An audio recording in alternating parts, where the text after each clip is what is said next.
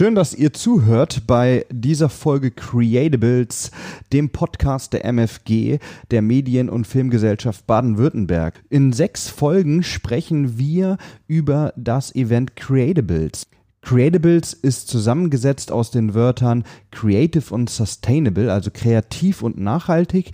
Und genau das ist auch der Ansatz von dieser Veranstaltung. KMUs, kleine und mittelständische Unternehmen, wollen und sollen mit der Kreativwirtschaft zusammengebracht werden, um gemeinsam digitale Lösungen zu finden, um nachhaltig zu wirtschaften und nachhaltiger zu arbeiten. Thema dieser Folge ist Cross Innovation and Sustainability, Nachhaltigkeit mit digitalen Lösungen. Und die Gäste heute sind Sven Schmidt und Steffen Walz. Sven und Steffen sind die Urväter dieser Bewegung und dieses Events.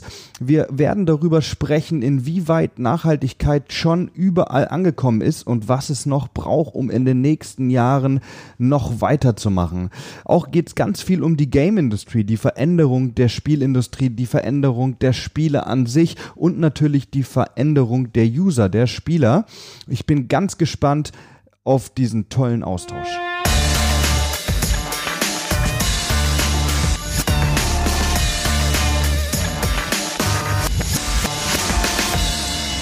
Mein Name ist Bruno Fritsche, ich bin Geschäftsführer der Filmproduktionsfirma Hawkins Cross in Stuttgart und mache auch den Podcast Club der Pioniere. Ich habe die Ehre, heute Sven Schmidt und Steffen Walz bei mir begrüßen zu dürfen. Ich würde vorerst einmal sagen, direkt, wir lernen uns einmal kennen. Vielleicht, Sven, fangen wir mit dir an. Wer ist Sven Schmidt? Ja, gerne. Ähm, ja, Sven Schmidt äh, kommt aus Baden. Ich bin in Weinheim geboren, wohne im äh, schönen Waghäusel, das liegt äh, zwischen Karlsruhe und Heidelberg. Seit circa 20 Jahren beschäftige mich mich äh, hauptsächlich mit der Produktion, Vermarktung, Vertrieb von digitalen Medien und mit ganz großem Fokus auf äh, interaktive Unterhaltungssoftware, also alles, was mit Computer, Video und Mobile Games zu tun hat. Ähm, bis 2014 war ich für Unternehmen wie Web.de, CDV, Yahoo Games, Electronic Arts, Gameforge und Crytek tätig und seit 2014 bin ich selbstständig. Steffen, und jetzt du. Was machst du so? Wer bist ja. du so? Ja. Sehr, das fragt mich meine Frau jeden Tag. Nein, Quatsch. Ähm, Steffen Walz, ich äh, komme ursprünglich aus Sindelfingen und bin da aufgewachsen, zur Schule gegangen und habe mich danach dann äh, ausgiebig beschäftigt mit äh, schon sehr früh mit digitalen Technologien und Medien habe äh, so Ende der 90er Jahre dann ein für mich wahnsinnig wichtiges äh, Erlebnis gehabt. Ich war ein Jahr in den USA und habe dort an einem Forschungslabor kennengelernt, was man mit kreativen Tools, unter anderem auch Games, alles so machen kann, was weit über Games hinausgeht. Ähm, das hat eigentlich war das so eine Initialzündung, denn danach war ich dann bei Digitalagenturen tätig, habe mein Studium zwischendrin mal pausiert und habe in Stuttgart ähm, bei verschiedenen damaligen Agenturen gearbeitet. Ja, und dann habe ich irgendwann keine Lust mehr gehabt auf das Agenturleben und habe mich wirklich dann angefangen, auf Games zu konzentrieren, und zwar im akademischen Bereich. Und habe da Forschung gemacht rund um sogenannte Serious Games, also Spiele, die zum Beispiel zum Lernen da sind oder zum Inspirieren, zum Ausbilden. Und ähm, ja, habe dazu dann wirklich 15 Jahre lang Forschung gemacht an verschiedenen Hochschulen in der Schweiz, in Australien und jetzt wieder zurück in Deutschland. Also ihr seid quasi schon lange im Game, wenn man das so sagen kann. Ähm, jetzt gibt's ja ein ganz, ganz spannendes äh, Event, ein ganz spannendes Programm von der MFG. Die MFG, die Medien- und Filmgesellschaft Baden-Württemberg, ist ja vielleicht einigen bekannt ähm, über die klassische Filmförderung, aber die machen natürlich ganz viel mehr, unter anderem eben Creatables. Und bei Creatables fasse ich es mal einmal ganz kurz zusammen, kommen Unternehmen zusammen, kommen Leute aus der Gamebranche zusammen und Ziel soll ja sein, einen nachhaltigen Ansatz zu entwickeln, eben unter diesem Dachschirm Cross Innovation. Und vielleicht sprechen wir einmal ganz kurz dazu, aus eurer Sicht nochmal vielleicht ein bisschen tiefer eingestiegen, was ist denn Creatables? Ich habe es jetzt ja so nicht tiefgründig erklärt gerade. Ich sag's mal so, ich bin ja auch Papa. Und ähm, ich frage mich schon eine Weile relativ intensiv, was kann ich eigentlich beitragen mit meiner Expertise, meinem beruflichen Netzwerk, den Menschen, die ich kenne, um das Thema Nachhaltigkeitsziele in den Griff zu kriegen, weil ich möchte meinen Töchtern in die Augen schauen können. Lass uns was lostreten, wo wir nicht nur die Game-Leute, sondern alle digitalen Kreativen zusammentrommeln, denn sie haben Wissen und bringen Wissen mit, das für Unternehmen enorm nützlich ist, um Nachhaltigkeitsziele zu erreichen. Das heißt, Creatables, äh, wie schon angesprochen, Thema Cross-Innovation, Unternehmen lernen von Kreativen. Kann man das so sagen? Von Game Designern und Entwicklern zum Beispiel. Neue Ansätze werden reingebracht, vielleicht weil auch eben die Unternehmen gar nicht diese Expertise haben und da bringt man eben diese zwei Parteien an einen Tisch. So schaut's aus. Ja, so würde ich sagen ganz oft, wenn ich mit Kunden im Gespräch bin, dann merke ich, die wollen natürlich klassisch Produktivitätstools oder ne, da geht es um Produktivität. Aber was man von den ganzen Game-Leuten lernen kann, ist eben, wie ich es schaffe, auf ungewöhnliche Weise oder vielleicht doch immer noch und motivierende Weise Lösungen herzustellen.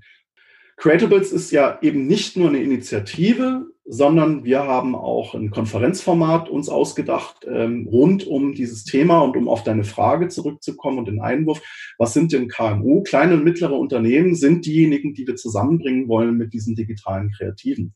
Wir wollen aber auch gerne Startups dort haben.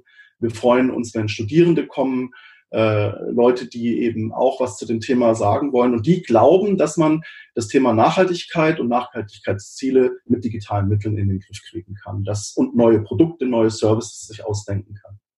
Also ich finde es super gut, dass es das gibt und ähm, es gibt natürlich auch schon einige Unternehmen, die solche ja, Wege gegangen sind. Ja, wie können denn jetzt oder, oder welchen Mehrwert können denn zum Beispiel Unternehmen jetzt daraus ziehen, die jetzt äh, vielleicht keine Rucksäcke herstellen, ja, sondern sagen wir mal, es gibt irgendein KMU, äh, also ein kleines oder mittelständisches Unternehmen, die haben, weiß ich jetzt nicht, 40 Mitarbeiter vielleicht und machen äh, Produktionsstraße, äh, Schrauben, was auch immer, irgendwie sowas halt, ja. Mhm. Also ähm, etwas, wo es eigentlich schwierig ist, den das Material, den Rohstoff auszutauschen, weil die können die Schrauben nicht aus Kaffeesatz machen, vermute ich jetzt mal.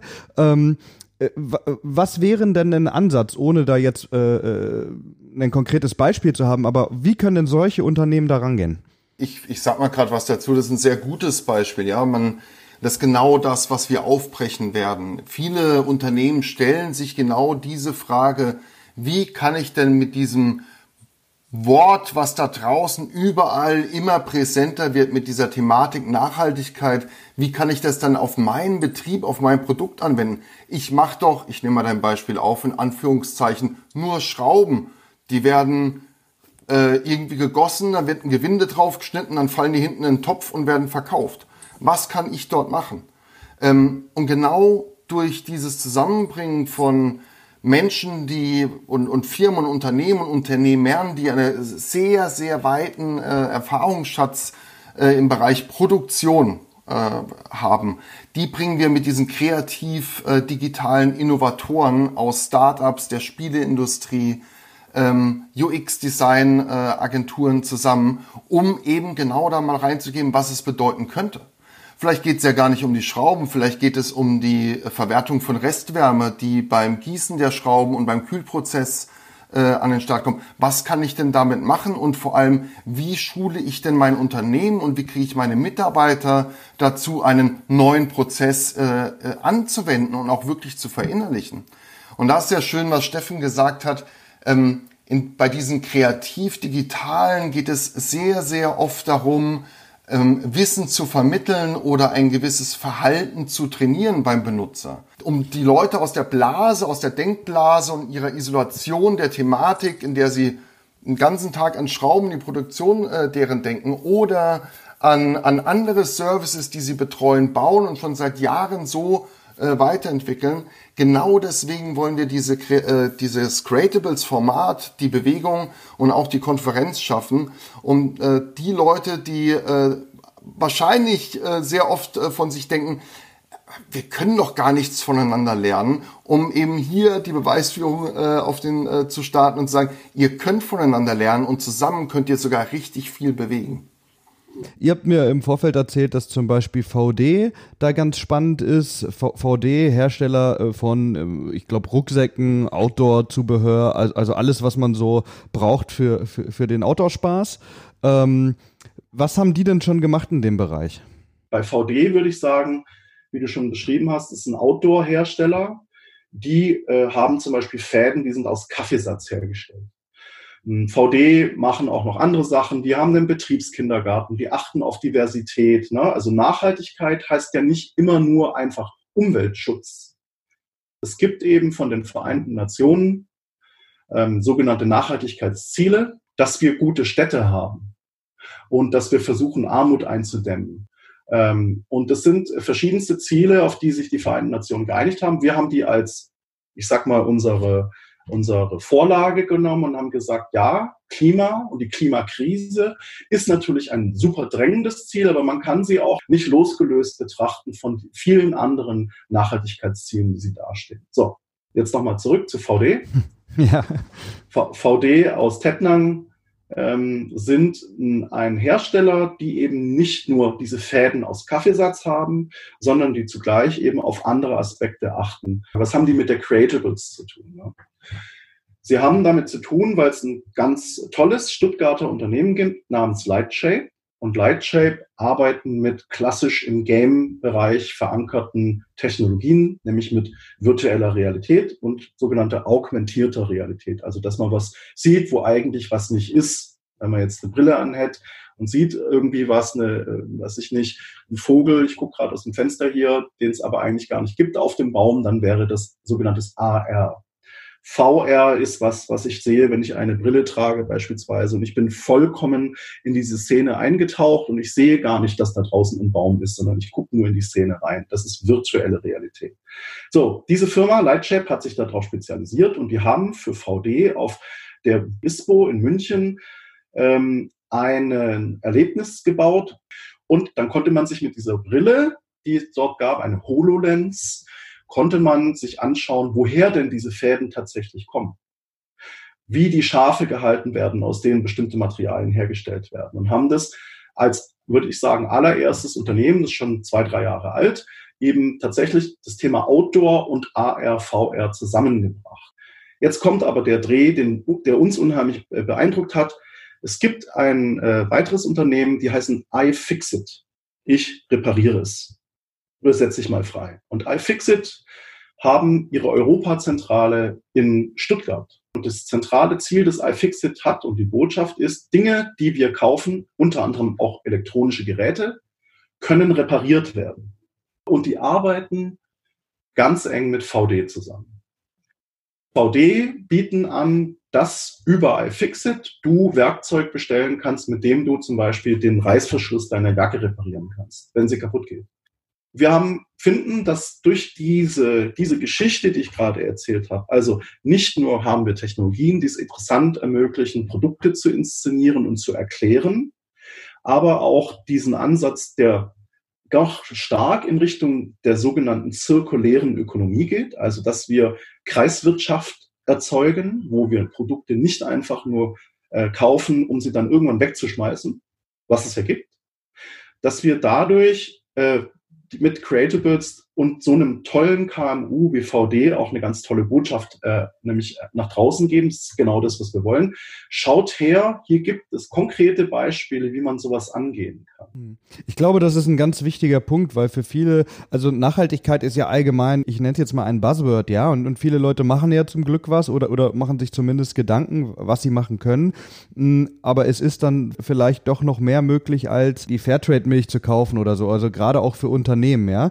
Von daher glaube ich, dass das ein, ein, super Ansatz ist, da einfach auch mal aus, aus einem anderen Blickwinkel drauf zu schauen und vielleicht auch Impulse zu geben. Natürlich wäre es bestimmt toll, wenn, wenn da konkrete Sachen gleich umgesetzt werden oder so, aber an erster Stelle sollte ja wahrscheinlich auch mal stehen, Impulse zu geben und Leute zusammenzubringen. Und was sich daraus dann entwickelt, wird dann wahrscheinlich dann die Zeit zeigen. Ich möchte zwei Punkte aufgreifen. Das erste, äh, Nachhaltigkeit ist kein Buzzword. Nachhaltigkeit ist heute mhm. ein äh, Unterscheidungsfaktor für mich als Unternehmen, ob jemand mein Produkt kauft oder nicht. Das kann man empirisch zeigen. Es gibt einen Leitindikator des Umweltbundesamtes, äh, die untersuchen seit 2016 äh, Marktanteile von Produkten, die zum Beispiel solche Umweltzeichen tragen. Und die fragen dann auch, ähm, wie oder würdest du, lieber Kunde, liebe Kundin, nachhaltige Produkte eher kaufen als welche, welche, die so nicht gekennzeichnet sind? Und das ist ganz dynamisch angestiegen. Ja, äh, äh dieser Leit, äh, äh, der hat frühere äh, Zahlen eben noch nicht erfasst, aber man weiß mittlerweile, dass das sich äh, praktisch jedes Jahr hm, verdoppelt. Ja? Grüne, sogenannte grüne Produkte für die Kids, die da draußen sind, die Fridays for Future und die Extinction Rebellion äh, Menschen, die sind ja auch, wenn ich das so sagen darf, äh, die sind ja auch Menschen, die konsumieren. Und die werden in Zukunft konsumieren. Und deswegen, auch deswegen, müssen wir die Älteren, diejenigen, die jetzt auch in Organisationen drin sitzen, müssen wir das mitdenken und müssen auch bestimmte Produkte, Services auch verändern. Das wird nicht anders gehen. Ja, also ich gebe, Steffen, ich gebe dir da absolut recht. Nachhaltigkeit ist inzwischen viel mehr als ein Modewort oder ein Buzzword. Ja es steht eigentlich für die Notwendigkeit der Veränderungen in unserer Welt. Ja, unserer Gesellschaft und unserem täglichen Leben und ganz konkret, was Steffen jetzt schon ähm, mit Erwähnung dieser Reports und Statistiken äh, genannt hat, Unternehmen stehen unter Druck und zwar unter Druck seitens Investoren, die mhm. eben genau in, in, in Unternehmen investieren wollen, in denen Nachhaltigkeit nicht nur ein Thema ist, nicht nur auf der Fahne steht, sondern glaubwürdig verankert ist. Das heißt, Unternehmen, die Nachhaltigkeit aktiv und transparent in ihre Unternehmung eingebracht haben und das nicht nur um weitere Investitionen zu sichern aus der Investoren- oder aus der Fondsecke, sondern äh, auch weil sie wissen und erfahren am eigenen Leibe oder am eigenen Produkt sozusagen, dass Konsumenten immer sensibler gegenüber, gegenüber dem Thema Nachhaltigkeit werden. Und dabei fordern sie einfach eine glaubwürdige Befriedigung ihrer Bedürfnisse nach Nachhaltigkeit im weitesten Sinne. Und äh, das geht nur, wenn ich durch hundertprozentige Transparenz Nachhaltigkeit, nachhaltig produzierte Produkte und äh, nachhaltig betriebene Services anbiete. Und dann gibt's noch die andere Dimension, den politischen und den gesellschaftlichen Druck im Kontext der Agenda 2030 und der Erreichung der Klimaziele. Ja, also um der Zukunft, um der Zukunft, aber auch dem Hier und Jetzt zu begegnen, ist also Innovation gefragt und die kommt selten nur von innen, die kommt meistens durch, wie du es so schön gesagt hast, Bruno, durch Impulse von außen. Der zweite Punkt nämlich, weil du gesagt hast, naja, dann trifft man sich halt bei der Creatables, bei der Konferenz oder wir machen auch ein paar Workshops. Wir sind jetzt dann ähm, in, in unterwegs so ein bisschen mit dem Thema und wollen direkt vor Ort, auch in Baden-Württemberg, aber auch in anderen Bundesländern eben ähm, Leute zusammenbringen. Jedenfalls, damit soll es aber nicht enden. Also wir haben ganz klar einen Fahrplan entwickelt mit der MFG gemeinsam und auch mit dem Wirtschaftsministerium, die uns da unterstützen, also das baden-württembergische Wirtschaftsministerium. Nämlich, äh, es gibt äh, verschiedene Mittel, wie man Innovation befördern kann, ganz genau an dieser Nahtstelle zwischen, ich sag mal, junge kleine Gamebude oder äh, tolles, aufstrebendes, äh, auf User Experience spezialisierte Agentur, die zusammenzubringen mit so einem KMU, einem kleinen mittelständischen Unternehmen. Und dafür dann auch vom Land Geld zu erhalten, um das zu bewerkstelligen. Das heißt, es sind die sogenannten Innovationsgutscheine. Es gibt sicherlich auch in Zukunft andere Wege geben, aber wie wir uns das denken und uns äh, das planen, ist, wir bringen Themen wir bringen die Leute zusammen vor Ort und wir sorgen dann dafür, dass die miteinander im Gespräch bleiben. Wir orchestrieren sozusagen die, das, die Idee und das Unprototyping, also das frühe Entwickeln von solchen Ideen und sind sogar in der Lage, über diese Innovationsgutscheine Kapital mitzubringen. Kleines Kapital, aber das reicht schon, um zumindest mal in die mindestens eineinhalbte Runde zu kommen, um nicht nur drüber gesprochen zu haben. Und auch das ist dringend nötig und wir sind unheimlich glücklich, dass uns die MFG und, das, und diese Innovationsgutschein-Systematik, dass es die gibt, weil das braucht's. Ne? Das kann nicht nur bei Lippenbekenntnissen bleiben. Das ist ja leider oft so in vielen verschiedenen Branchen, dass die Ideen da sind dann manchmal oder gut sind, aber es dann am Kapital fehlt. Mhm. Ähm, die Innovationsgutscheine, äh, äh, die kennen wir natürlich auch und das ist wirklich eine ganz tolle Möglichkeit, äh, da einen Schritt weiter zu gehen. Einen Schritt weiter gehen wir jetzt auch hier. Jetzt haben wir nämlich schon über Nachhaltigkeit und KMUs gesprochen und äh, was mich noch interessieren würde, ist äh, die Veränderung der Spieleindustrie. Ja, also ähm, da hat sich ja tatsächlich auch relativ viel getan. Ähm, und das ist ja mit Sicherheit auch einer der Punkte, warum das bei euch ähm, Bestandteil ist. Ja, also ist es ja schon lange nicht mehr so, ähm, dass das gespielt wird irgendwo im Hinterzimmer, sage ich jetzt mal, ähm, so wie es vielleicht irgendwann mal war, sondern, sondern E-Sport ist, ist ja wirklich in der Mitte der Gesellschaft angekommen bei vielen. Mhm. Und ähm, die Veränderung der Spiele aus eurer Sicht, was hat sich denn so in den letzten Jahren, ich weiß es nicht, sagen wir mal fünf Jahren oder zehn vielleicht, so, so wirklich äh, verändert, wenn man jetzt mal so auf, auf, die inhaltliche Ebene schaut der Spiele? Ist es komplexer geworden vielleicht? Ähm, kann man da auch Mehrwerte vermitteln? Wie ist da eure Erfahrung?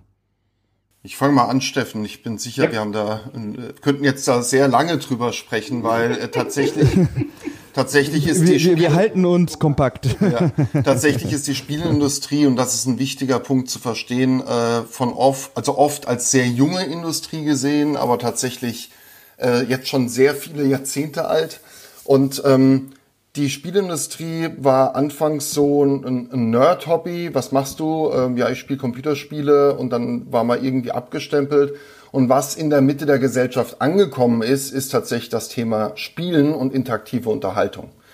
Und äh, in den äh, letzten Jahren, ich weiß jetzt nicht, ob es das fünf sind, aber vielleicht eher, vielleicht in den letzten 20 Jahren hat es sehr viele ähm, Transitions gegeben, also Wandlungen, Veränderungen in der Spieleindustrie, die vor allem eins bewirkt haben. Und zwar, dass der Markt für äh, den, den, der Konsumentenmarkt für das Thema äh, Computer, Video und Mobile-Spiele gewachsen ist. Zum Beispiel ähm, plötzlich gab es ähm, App Stores. Ähm, damit gab es dann auch äh, Endgeräte, die in meine Hosentasche gepasst haben. Und dann gab es auch noch Spiele für die.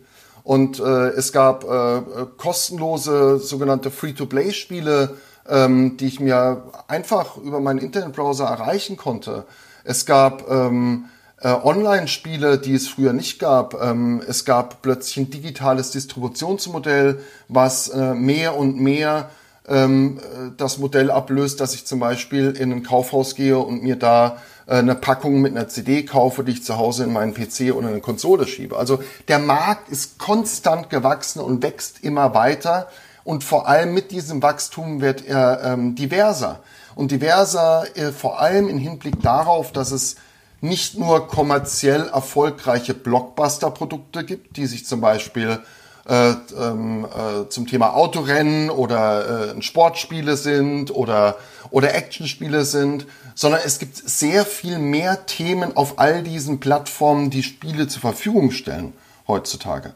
Und dazu zählen auch ähm, äh, Spiele und Steffen und ich haben äh, eine sehr interessante Sammlung angefangen, haben eine Liste, ich weiß nicht, da war innerhalb nach zwei Tagen waren da 60 wirklich Spiele drauf, die äh, keine Nischenprodukte waren, sondern die ähm, sich mit dem Thema Nachhaltigkeit äh, in, im weitesten äh, Kontext der 17 STGs, äh, der Sustainable Development Goals, ähm, beschäftigt haben. Und das ist spannend. Und ich weiß noch ganz genau, 1991 gab es mal ein Spiel, darüber wurde kaum berichtet und ich wäre erst neulich wieder drauf gestoßen. Äh, das hieß Das Erbe. Und das wurde im Auftrag des Ministeriums für Umwelt, Naturschutz und Reaktorsicherheit äh, erstellt, sondern so ein Point-and-Click-Adventure, wo es wo es eben um das ganze Thema äh, Umwelt- und Naturschutz im weitesten Sinne geht. Und ähm, heute gibt es tatsächlich äh, Spiele, die ähm, wie zum Beispiel in SimCity oder ein Minecraft ähm, äh, Mod, der sich mit dem ganzen Thema CO2-Ausstoß äh, beschäftigt. Es gibt äh, Spiele, die ähm, die sich mit äh, Städteplanung beschäftigen und wo solche Aspekte wie Energiegewinnung, äh, und, äh, und ähm, äh, Kreislauf, also äh, Kreisfirm, äh, Kreiswirtschaften ähm, abbilden lassen. Und das ist sehr, sehr spannend, weil es inzwischen einen Markt für solche Spiele gibt. Also inzwischen sind Na Spiele mit einem Nachhaltigkeitsfaktor oder einem Thema drin nicht mehr nur Nischenprodukte innerhalb einer Nische, sondern sie sind im Markt in der Mitte der Gesellschaft angekommen. Ich finde es ganz spannend, den einen Punkt, den du gesagt hast, und das ist ja, glaube ich, so das, das, das Hauptding dieser ganzen Entwicklung, dass es einfach zugänglicher geworden ist. Ja? Dass die Leute jetzt ab, ich weiß es nicht, 8, 10, 12, wann auch immer, ein Smartphone haben, was einen leistungsstarken Rechner ersetzt, vielleicht teilweise, und einfach Spiele spielen können, die sie mit oder ohne Geld runterladen. Ja? Ich glaube, das hat ja grundlegend alles verändert, eigentlich, diese Zugänglichkeit. Ja, es gibt, es gibt noch einen Faktor, ähm, ich finde es super interessant, dass, äh, wie wir es gerade machen, äh, das aus verschiedenen Blickwinkeln eigentlich zu beleuchten. Was sind so die, die, die Faktoren? Ne? Also Zugänglichkeit, der, ne, es gibt unheimlich, also überall sind Computer sozusagen.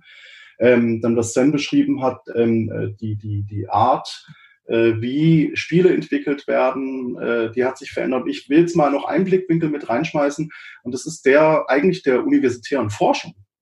Es gab ein gro es gab, also wenn man mal meine Kollegen anschaut, was haben wir gemacht? Wir haben halt sehr früh gefragt, was kann man mit Game Design eigentlich alles erreichen? Und mal ganz plump gefragt. Ne? Man kann also motivieren, man kann Leute engagieren, dass sie Lust haben, bei einer Sache dabei zu bleiben. Das ist eigentlich der Kern von dem, was äh, Games machen. Egal ob nun digitale Spiele oder Brettspiele. Ne? Du bleibst bei der Sache, du verfolgst ein Ziel, womöglich mit gemeinsam mit anderen, du kämpfst irgendwie mit limitierten Ressourcen und versuchst irgendwie voranzukommen und möchtest eigentlich gewinnen. So. Äh, Serious Games als Forschungszweig sind auch uralt, Vielleicht kennt noch jemand da draußen äh, Ökolopoli, äh, ein Spiel, wo es um, auch um Nachhaltigkeit geht. Das ist ein Spiel von Frederik Fester, einem der Väter der Kybernetik, zumindest in Deutschland. Ähm, ne, Kybernetik bedeutet, wenn ich an dem Radl drehe, was ist ich, mehr Müll, dann versaut's halt die äh, CO2-Bilanz. Äh, äh und wenn ich die CO2-Bilanz zurückfahre, dann äh, fangen an, die Leute vielleicht den Müll in den Wald zu bringen, äh, weil sie nicht wollen, dass äh, sie gemessen werden, wie viel sie eigentlich produziert haben.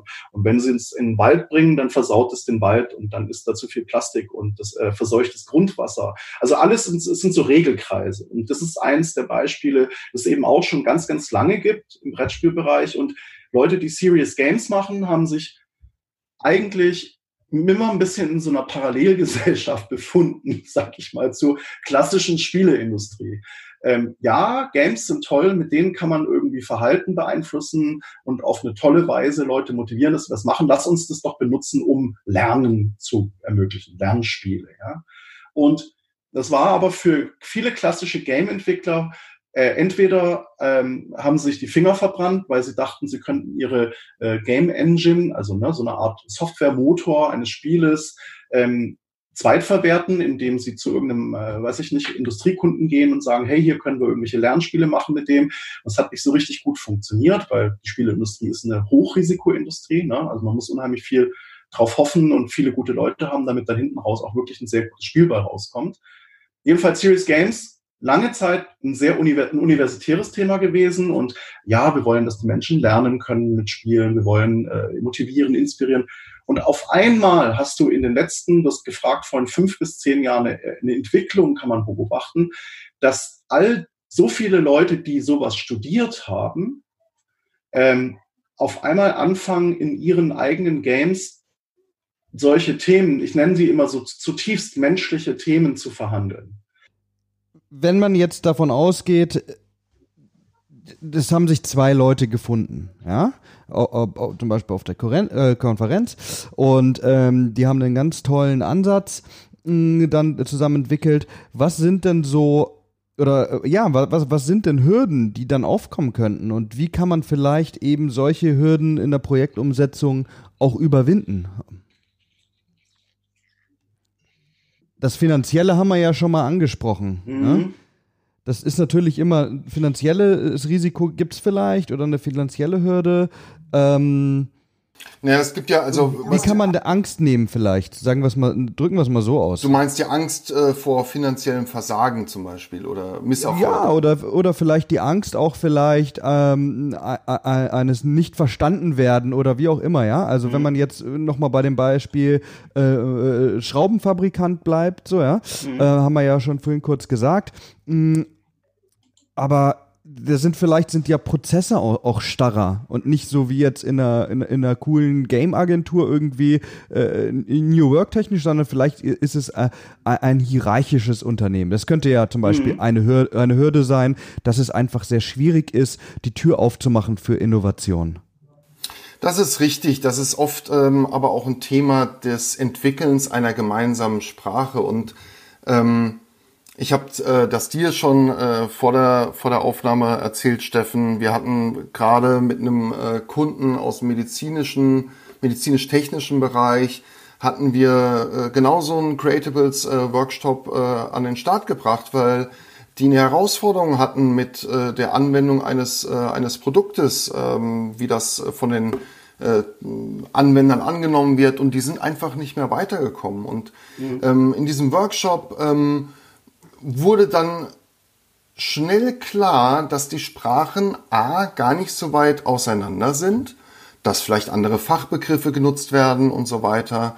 Aber durch dieses Format eines ersten Workshops, wo man diese, um mal deinen Begriff aufzunehmen, diese Angsthürde äh, abbaut mhm. und eine gemeinsame Sprache entwickelt, der war so wertvoll, er hat so viel Kreativität und neue Impulse hervorgebracht, dass nicht nur der einladende ähm, äh, medizinisch-technische Unternehmen davon profitiert hat, sondern tatsächlich auch ähm, die UX-Designer, äh, die Game-Designer, die wir am Tisch hatten. Das war für alle ein äh, interessantes und äh, neues Erlebnis, was äh, Impulse in jede Richtung gegeben hat.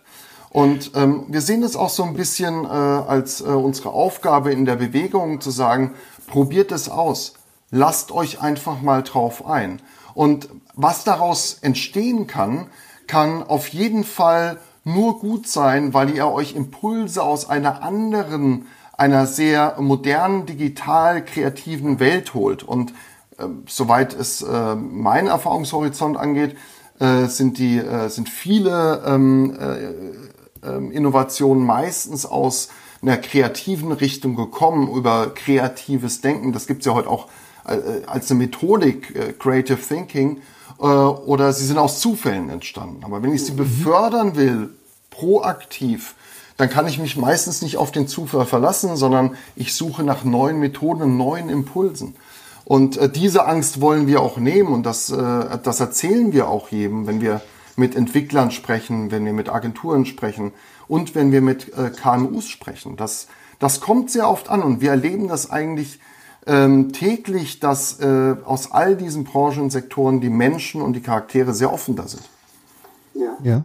Ich glaube, das ist ein fast schon perfektes Schlusswort gewesen, ähm, dass man sich mal öffnen muss und ähm, auch vielleicht Angsthürden versuchen zu überwinden. Und eine Möglichkeit, sowas zu überwinden, ist immer die Kommunikation. Man muss einfach miteinander sprechen und ähm, auch Impulse kommen ja nicht nur durchs Zuschauen, sondern auch durch Kommunikation und den Austausch durcheinander ähm, oder miteinander.